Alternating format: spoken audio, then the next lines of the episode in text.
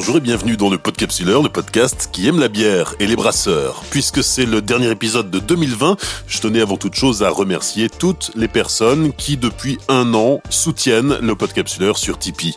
Vous êtes prêts? Alors merci à Aurélie, Garlon, Stéphanie et Tali pour les dames.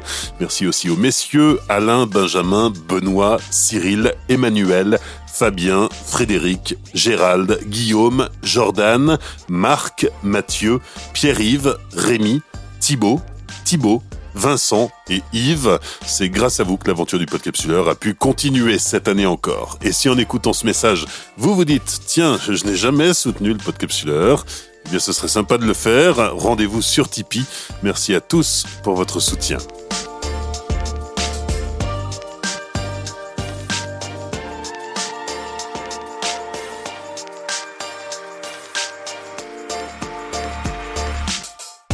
Beaucoup d'entre vous sont déçus de ne pas pouvoir se rendre au sport d'hiver à cause de la fermeture des remontées mécaniques. Qu'à cela ne tienne, je vous emmène aujourd'hui à la montagne, au moins pour respirer le grand air et les effluves de Malte chaud. Saison 3, épisode 11, Les brasseurs savoyards à Albi-sur-Chéran, en Haute-Savoie. Cet épisode a été enregistré l'été dernier, juste après le premier confinement. Les Brasseurs Savoyards, c'est une ancienne brasserie fondée en 2004, mais qui n'a jamais réussi à vraiment décoller jusqu'à ce qu'elle soit reprise en 2014 par deux frères, Antoine et Étienne Honorati. Ils sont aidés dans leur entreprise par le brasseur Claude Thierry, un vieux routier de la bière qui cumule plus de 35 ans d'expérience. Bonjour, euh, Claude, euh, le brasseur des Brasseurs Savoyards. Donc bienvenue à Albi sur Chéran. Claude, les Brasseurs Savoyards, c'est encore une jeune histoire puisque c'est une brasserie qui vient de fêter son sixième anniversaire. Oui, tout à fait. En février, euh, on a fêté nos, six ans et on est une entreprise en plein développement. Toi, tu es arrivé euh, ici pratiquement au début, euh, euh, lorsqu'a été créée la brasserie, mais tu es, un vieux baroudeur, ça fait 35 ans que tu es brasseur. Est-ce que tu peux nous retracer un peu ton parcours? Alors moi, j'ai commencé à travailler en brasserie en 1985, donc en brasserie industrielle à l'époque, qui existe encore. Il y avait encore une quarantaine de brasseries en France.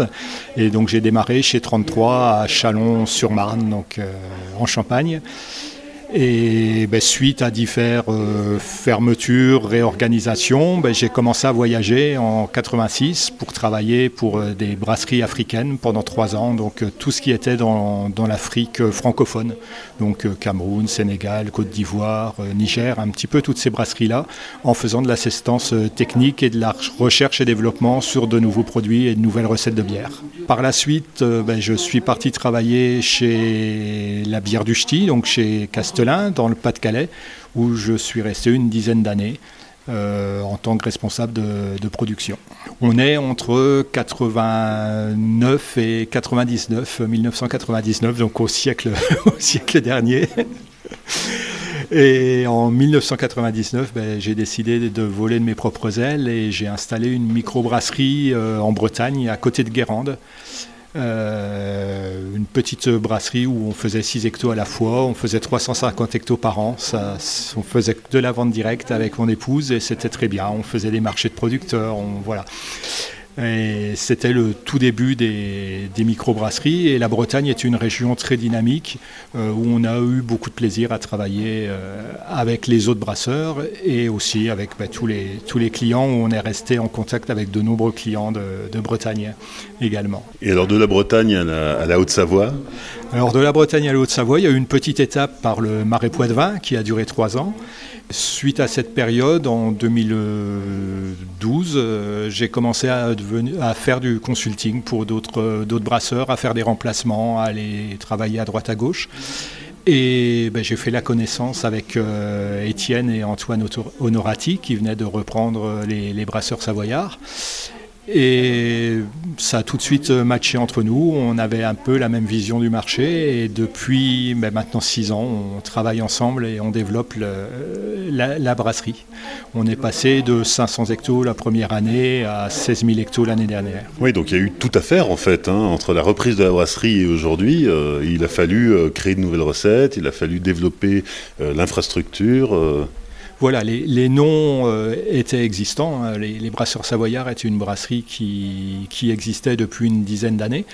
Euh, mais tout a été revu depuis le, départ, donc que ce soit les, recettes, euh, le packaging et aussi bah, un petit peu la, dynamique et le positionnement de, la marque, puisqu'on est bio à 100% depuis le départ et euh, on s'interdit de travailler avec d'autres, matières premières qui ne sont pas, qui ne sont pas bio. Euh, il a fallu aussi euh, essayer de se refaire une, image de marque en travaillant bah, sur les recettes, sur la qualité. Et on a relativement bien réussi puisqu'on est quand même une des brasseries qui est relativement bien récompensée dans les concours. C'est une brasserie, tu le disais, en pleine euh, expansion, une, brasserie qui commence vraiment à, compter, en tout cas sur le territoire, mais aussi au niveau national. Mais les ambitions sont encore plus grandes? Ben, Je dirais, on n'a pas vraiment de, limites. Hein. On a envie de se, faire plaisir et de continuer à faire plaisir aux clients. Donc euh, la progression va se faire sur des nouvelles, euh, recettes, nouveaux marchés. Pour l'instant, on ne travaille pas du tout avec l'international, donc c'est peut-être une chose qui viendra on a aussi ben, envie de développer de, nouvelles recettes, de, créer de nouvelles bières, donc qui, vont nous faciliter aussi notre, développement et de continuer à être les premiers sur le marché bio en, France. Quand tu es arrivé euh, chez les Brasseurs Savoyards il y a six ans, euh, c'était déjà ton cahier des charges C'était où, les ambitions sont apparues au fur et à mesure. Comment ça s'est passé? Ben il y avait un challenge à relever de dire on va essayer de, repartir de zéro sur une, brasserie qui était un petit peu mal en point et d'essayer de, faire une, belle réussite. Et ça a été une volonté partagée avec la, direction qui cherchait aussi à voilà, se, faire plaisir, ne pas se fixer de limites ni de freins à son développement j'ai eu carte blanche et on s'est donné euh, les, moyens de nos, ambitions, puisque bah, au bout de quatre ans, on a, on a changé de, site, on a déménagé. Euh, on fait des investissements euh, tous les ans, donc nouvelles cuves, nouvelles machines. donc on se donne les moyens de, des ambitions qui sont qui sont pas forcément fixées ni écrites, mais qui, qui arrivent au jour le jour. À sa création en 2014 à Epagny, euh, les Brasseurs Savoyards, euh, c'est une brasserie de 500 mètres carrés. Euh, aujourd'hui, de, de, nouveaux locaux à Albi-sur-Chéran depuis juillet 2017. 2700 mètres carrés, donc on, a quadruplé, euh, la, même plus, euh, la, surface de production, de stockage. Ça, j'imagine que pour toi qui euh, as vu naître le bébé, c'est un beau succès? Oui, c'est vraiment très, très agréable de participer à ce, ce développement, à cette aventure, même humaine, puisqu'on a démarré, on était quatre dans la brasserie, maintenant on est 22. Euh, voilà, ça, se développe, on voit de nouvelles têtes. Euh, il y a des gens qui sont impliqués dans cette aventure-là parce que je ne suis pas tout seul. Hein. Il, y a, aussi d'autres personnes autour euh, qui sont venues rejoindre dès le départ un petit peu cette aventure, que ce soit au niveau commercial, que ce soit au niveau technique, conditionnement. Et donc c'est aussi une aventure humaine qu'on vit à plusieurs et on, est tous, je pense, très fiers de notre entreprise. On va aller visiter la brasserie et là on, va rentrer un peu dans le sanctuaire avec des, des cuves qui touchent le plafond et des conditionnements de malt absolument énormes. Non, on n'est pas, je dirais, si, si gigantesque que ça. Hein. On est dans la, moyenne haute des, brasseries françaises.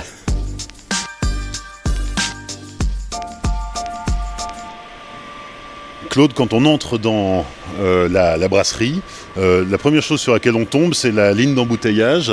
Il y a un gros investissement qui a été réalisé fin 2019 pour renouveler cette ligne d'embouteillage, mais aussi investir dans la canette et dans une nouvelle enfuteuse. Oui, tout à fait. C'était des postes euh, qui étaient assez limitants au niveau temps, au niveau capacité qui étaient aussi ben, source de fatigue et de, de, tâches répétitives pour le personnel. Donc on a voulu investir dans du matériel beaucoup plus performant pour faciliter la, la, vie d'un peu tout le monde et puis euh, pouvoir se donner les moyens de nos ambitions euh, de progression au niveau des, de volume. L'an dernier, 2019, 16 000 hectos. Quelle est la, répartition en termes de, bouteilles, de fûts?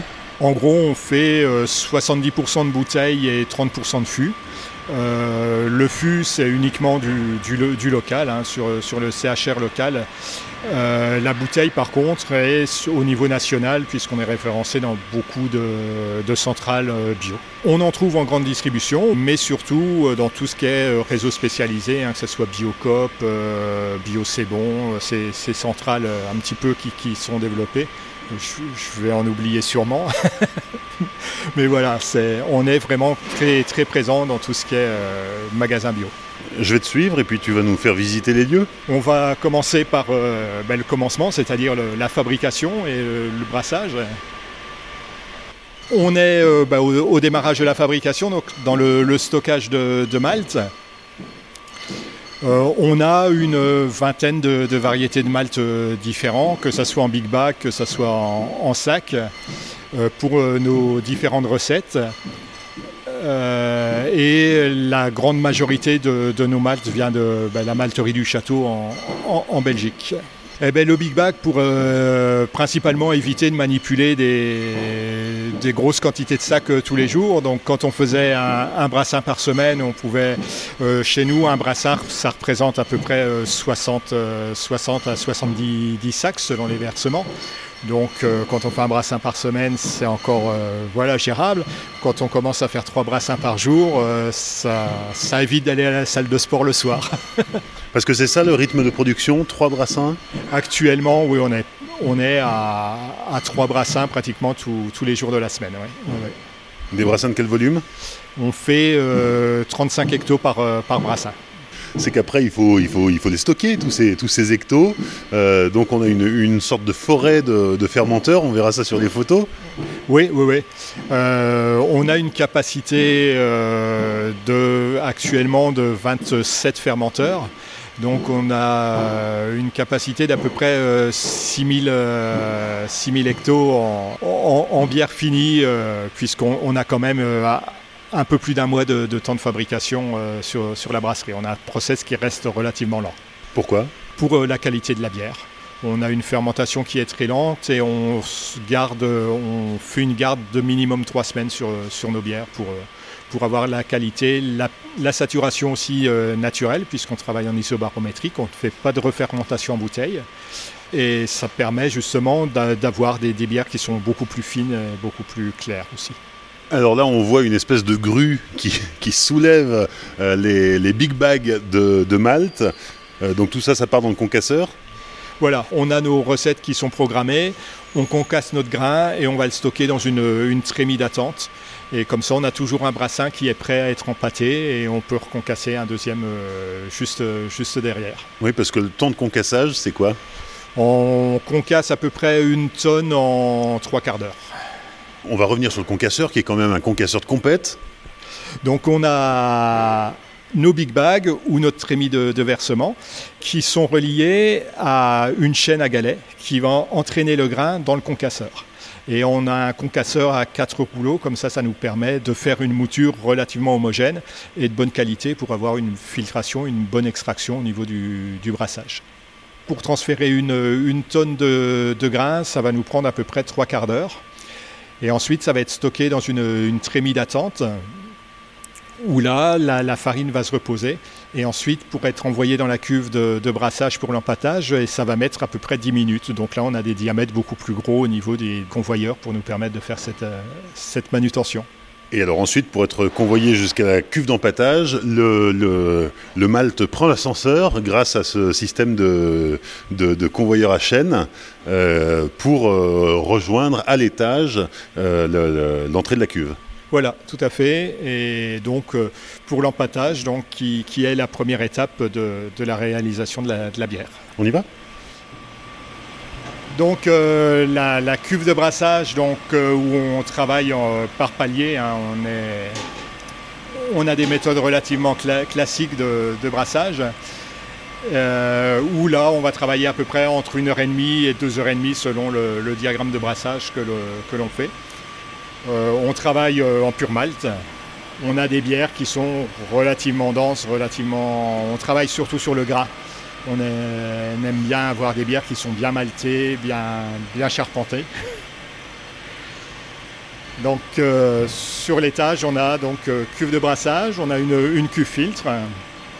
Et l'année dernière, on a rajouté une troisième cuve qui nous sert de cuve d'ébullition.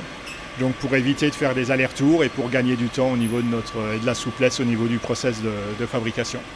Oui, parce que trois brassins par jour, ça veut dire nettoyage entre chaque brassin. Voilà, donc on, fait un nettoyage qui est succinct. Hein, euh, les, gros nettoyages sont réservés à la fin de semaine. Euh, l'installation n'a pas le temps de s'arrêter. Euh, dès qu'un brassin part en filtration, il y en a un deuxième qui retourne dedans pour le, brassage et ainsi de suite. On, travaille en cascade. Alors là, le transfert entre la cuve d'ébullition et la cuve filtre est en cours. Donc il y, a 35 hectos, ça prend un certain temps. Oui, là on va avoir, on est parti sur une filtration qui dure entre une heure et demie et deux, heures à peu près euh, de temps de filtration, suivant la, recette, suivant la qualité du grain. Euh, là aujourd'hui, ben, le dernier brassin de la semaine, c'est une bière blanche, donc où on met 70% de blé. Donc on croise toujours les doigts pour que la filtration se déroule bien. oui, parce que forcément, euh, c'est floconneux et ça prend plus de temps. Voilà, mais on aime bien le risque ici. Euh, une bière blanche, il n'y a pas 70% de blé, c'est pas une bière blanche. donc ensuite, on, passe dans le, dans le whirlpool donc pour laisser euh, décanter le, houblon. refroidissement du mou et mise en fermentation, entonnement. Donc on remplit, on a des cuves de, des multiples de 35 hectos, donc on fait deux voire trois brassins, voire plus pour remplir chaque, chaque cube. Tout à l'heure, on a visité la chambre froide où est conservé euh, le houblon. Alors, c'est le houblon pour l'année. Donc, non seulement il y a beaucoup de variétés, mais en plus, ça fait quand même de sacrés volumes. Oui, on a des, gros volumes, beaucoup de variétés de houblon. On a plus de 30 variétés de houblon, donc tous bio. Euh, qui viennent de tous les continents. Hein. On s'est amusé à mettre les petits drapeaux pour essayer de les, localiser et montrer à nos visiteurs ben, d'où venaient nos houblons. On a houblon américain, Nouvelle-Zélande, canadien, on a beaucoup de français également, on travaille beaucoup avec euh, le, comptoir de houblon. Euh, on a des houblons allemands, des houblons belges, des houblons slovènes, euh, tchèques, puisque dans notre pils on met beaucoup de zas. parce que pour une pile, c'est ce qui marche le mieux. Là, on est dans la forêt, la forêt de fermenteurs. Euh, alors ça monte très haut. On retrouve euh, ici les, premiers fermenteurs euh, des brasseurs savoyards. Voilà, on a démarré la production à Epagny avec trois fermenteurs donc, qui, sont, qui sont toujours ici. Et puis depuis, ben, le, nombre n'a pas cessé de, se multiplier. Hein. On, a, on rajoute des rangées progressivement de, fermenteurs. Il y a d'autres investissements prévus côté fermentation? Oui, il y, a toujours des, fermenteurs de, prévus. Euh, bon, cette année, ça a été une année un petit peu particulière avec le, Covid, donc euh, certains investissements ont été repoussés. Mais euh, sur 2021, il y aura de nouvelles surprises, nouvelles installations qui vont encore arriver.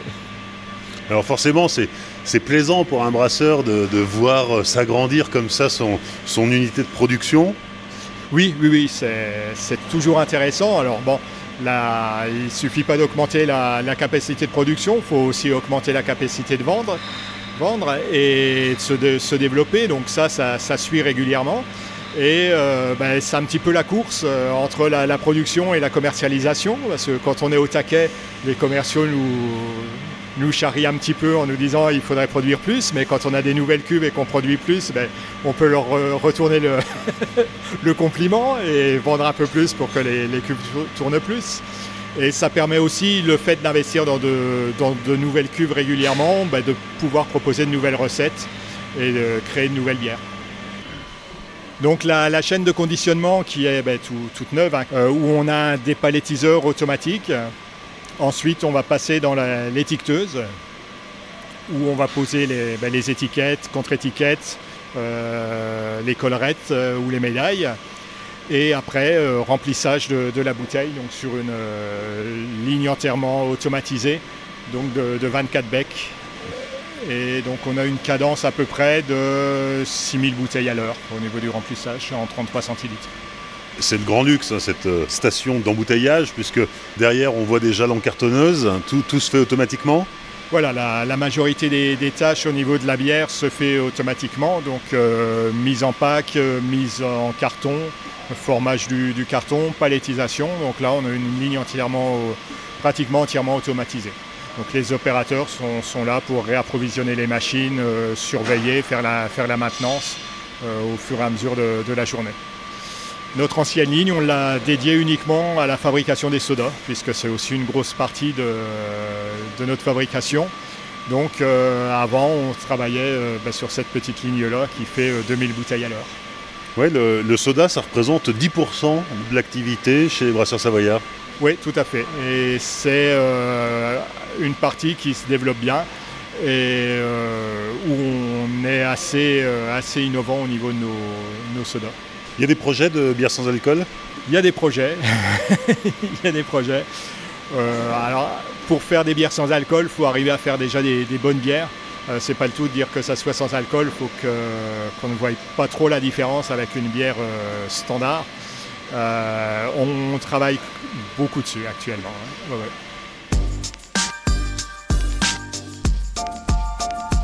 Les cinq dernières minutes avec la dégustation. Alors en terrasse, sous le soleil et sous un beau ciel bleu en Haute-Savoie. Euh, Claude, qu'est-ce que tu nous as préparé? Donc ben là, on va démarrer par la, blonde, donc la, la Pils. Et euh, comme c'est la nouveauté de l'année, on va la goûter euh, en boîte de 33 centilitres. Donc au niveau du nez, ben, on est sur une bière Pils, donc une bière assez, assez légère, assez maltée.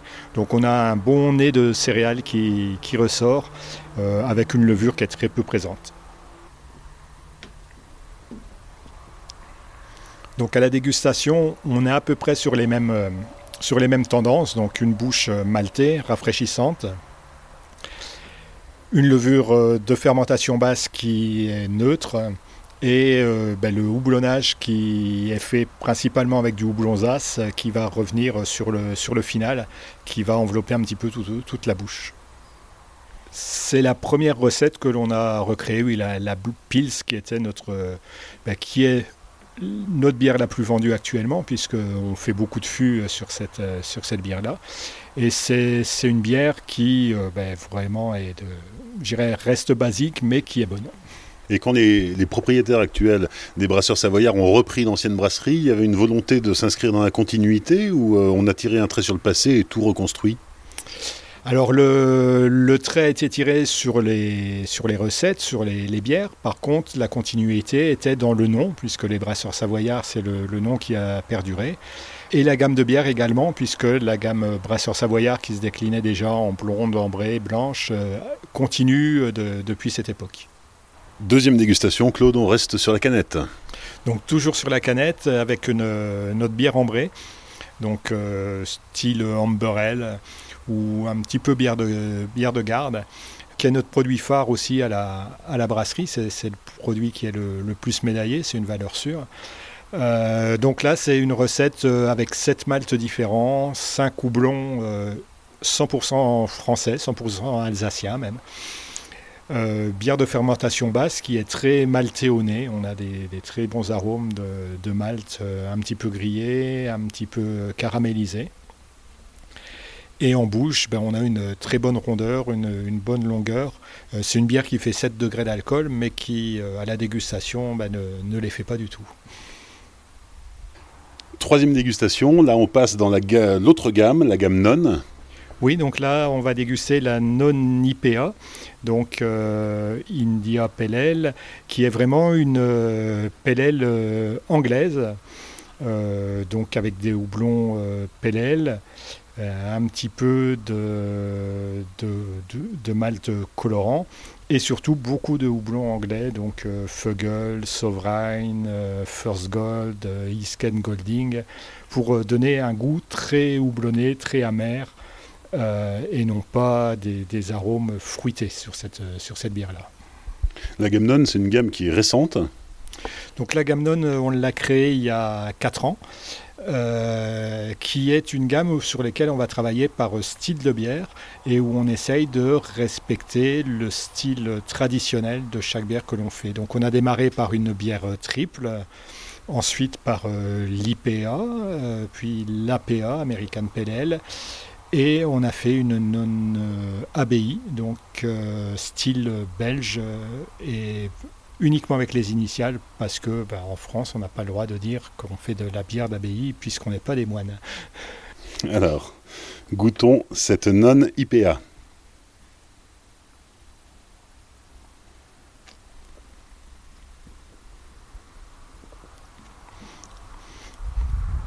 Donc c'est une bière euh, qui est assez, assez sèche, euh, avec des notes houblonnées qui sont assez herbacées, euh, assez, assez herbeuses et un petit peu la, sur, le, final. Historiquement, les brasseurs savoyards ont toujours, depuis la, reprise il y a six ans, maintenu une gamme permanente blonde, ambrée, euh, blanche. Et puis euh, cette, euh, gamme non vient un peu étoffer le, panel, l'éventail de propositions. Voilà, ça, a permis d'enrichir notre gamme, de faire connaître aussi bah, aux consommateurs d'autres bières, puisqu'on est quand même assez axé grand public. Et jusqu'à présent, ben, les, gammes un petit peu travaillées sur le, style, les, IPA, les APA, euh, étaient plus réservées à des connaisseurs. Et là, on essaye d'un petit peu de vulgariser, entre guillemets, ces, styles et de montrer qu'on peut avoir des goûts euh, totalement différents, que ce soit dû au malt, euh, dû au dur ou dû aux différents houblons qu'on va utiliser. Et là encore, c'est une bière euh, qui a obtenu une médaille d'or à Francfort. Est-ce qu'il y a des bières non médaillées chez les brasseurs savoyards?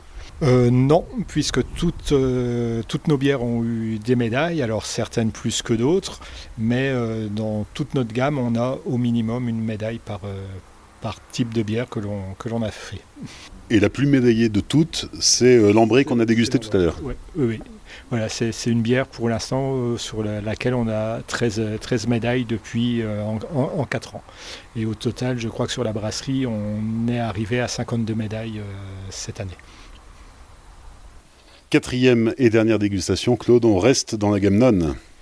Oui, donc là c'est la non APA, donc American Pale qui est au niveau du brassage exactement la même base que l'IPA au niveau des versements de céréales, au niveau du travail de la levure. La seule différence, ça va être les houblons. Donc euh, dans le cas de l'IPA, on était sur des houblons 100% anglais. Dans l'APA, American Pale on est sur des houblons 100% américains.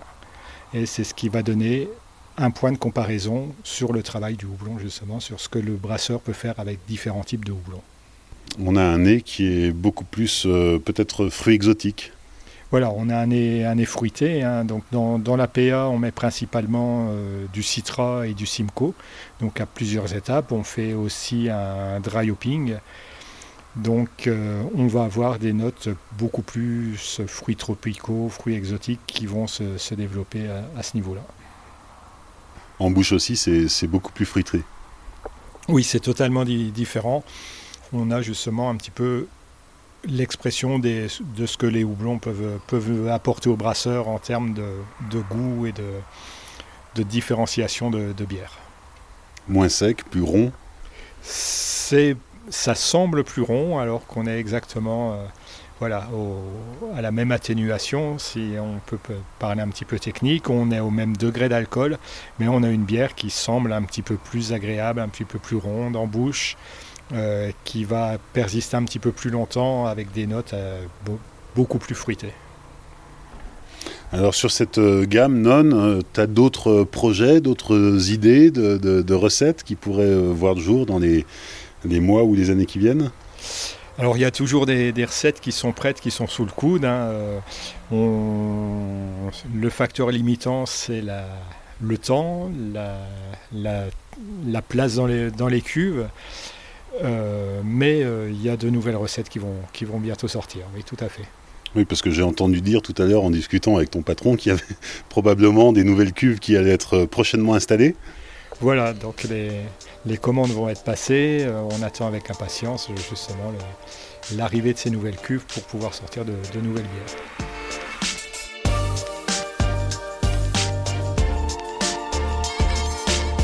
Merci à Claude Thierry, mais aussi à Antoine et Étienne Honorati et à toute l'équipe des Brasseurs Savoyards pour leur accueil lors de l'enregistrement de cet épisode.